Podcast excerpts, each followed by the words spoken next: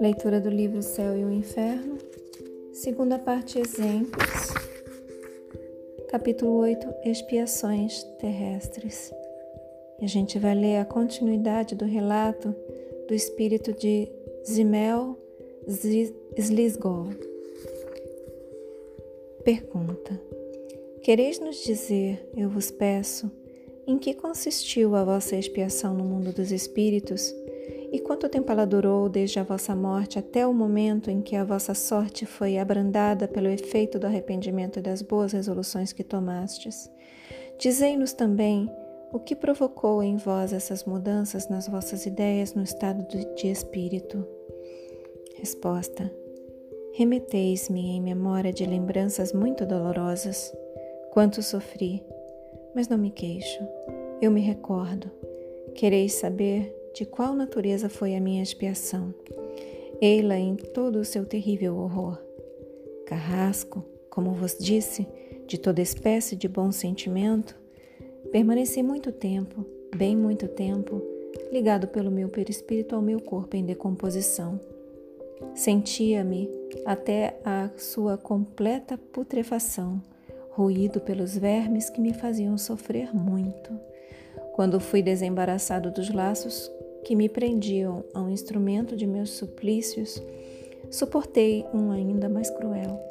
Depois do sofrimento físico veio o sofrimento moral, e estou duro muito, e este durou muito, muito mais tempo ainda que o primeiro.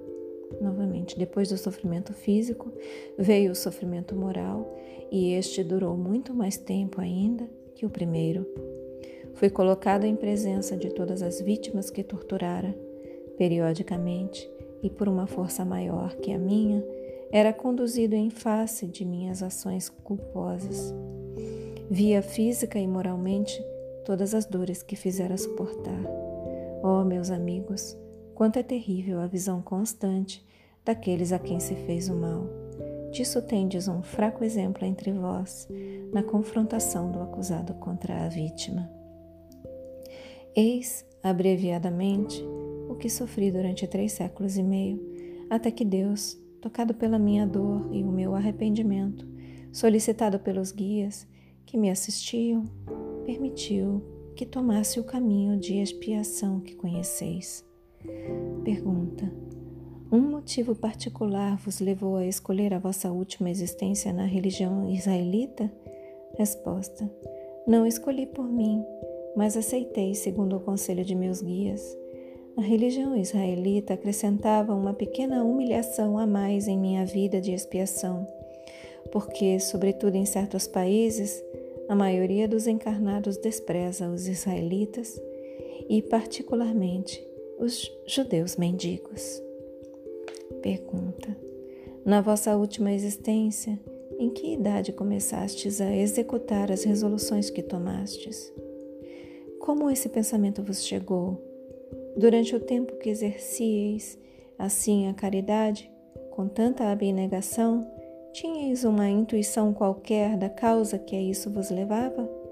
Resposta: Nasci de pais pobres, mas inteligentes e avaros. Jovem ainda, fui privado da afeição e das carícias de minha mãe. Senti por sua perda um desgosto tanto mais vivo que meu pai, dominado pela paixão do ganho, me abandonou inteiramente. Novamente, senti por sua perda um desgosto tanto mais vivo que meu pai, dominado pela paixão do ganho, me abandonou inteiramente. Meus irmãos e minhas irmãs, todos mais velhos do que eu, não pareciam perceber os meus sofrimentos. Um outro judeu, maduro para um pensamento mais egoísta do que caridoso, recolheu-me e me fez aprender a trabalhar. Ele recobrava largamente pelo produto de meus trabalhos, que com frequência ultrapassavam as minhas forças, o que pudera lhe custar. Mais tarde, livrei-me desse julgo e trabalhei para mim.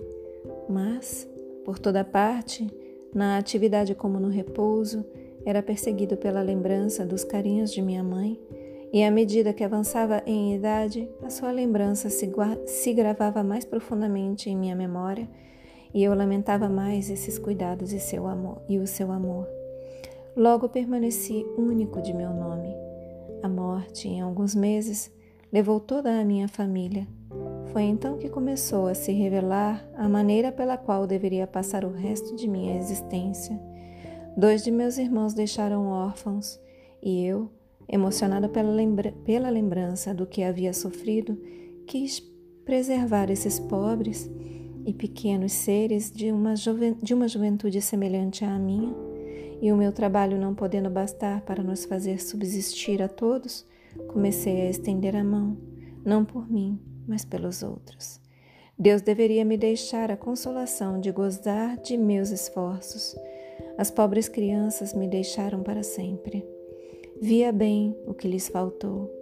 Era a sua mãe. Resolvi então pedir a caridade para viúvas infelizes que, não podendo bastar a elas e aos seus filhos, se impunham privações que as conduziam ao túmulo, deixando pobre, pobres órfãos que permaneciam assim abandonados e votados aos tormentos que eu mesmo suportava. Tinha trinta anos, quando, cheio de força e de saúde, viram-me mendigar pela viúva e o órfão. Os primeiros passos foram penosos e suportei mais que uma palavra humilhante. Mas quando se viu que eu distribuía realmente tudo o que eu recebia em nome dos meus pobres, quando me viram a isso juntar ainda o excesso de meu trabalho, adquiri uma espécie de consideração que não era sem encanto para mim. Vivi setenta e alguns anos e jamais faltei à tarefa que me impusera. Nunca, não mais, uma advertência da consciência veio fazer-me supor que um motivo anterior à minha existência fosse um móvel da minha maneira de agir. Somente um dia, antes de começar a estender a mão, ouvi estas palavras: Não façais aos outros o que não quereis que se vos faça. Permaneci atingido pela moralidade geral contida nessas poucas palavras que bem frequentemente me surpreendia a acrescentar-lhes estas: Mas fazei-lhes ao contrário o que quereríeis que vos fosse feito. A lembrança de minha mãe e de meus sofrimentos me ajudando, continuei a caminhar numa carreira que minha consciência me dizia boa. Vou terminar esta longa comunicação dizendo-vos obrigado. Ainda não sou perfeito, mas sabendo que o mal conduz ao mal, Farei de novo, como o fiz, o bem para recolher a felicidade. Zimel Zlisgol. Fechem os olhos. Deixem que essas palavras se aprofundem em vocês. Assumam a intenção de contemplar por mais algum tempo sobre essas palavras. Expressem gratidão aos seus guias, mentores, protetores e anjo guardião. Expressem gratidão a Deus Agradeçam a si mesmos pela continuidade na leitura e eu também agradeço a vocês pela oportunidade. Boa noite. Namastê.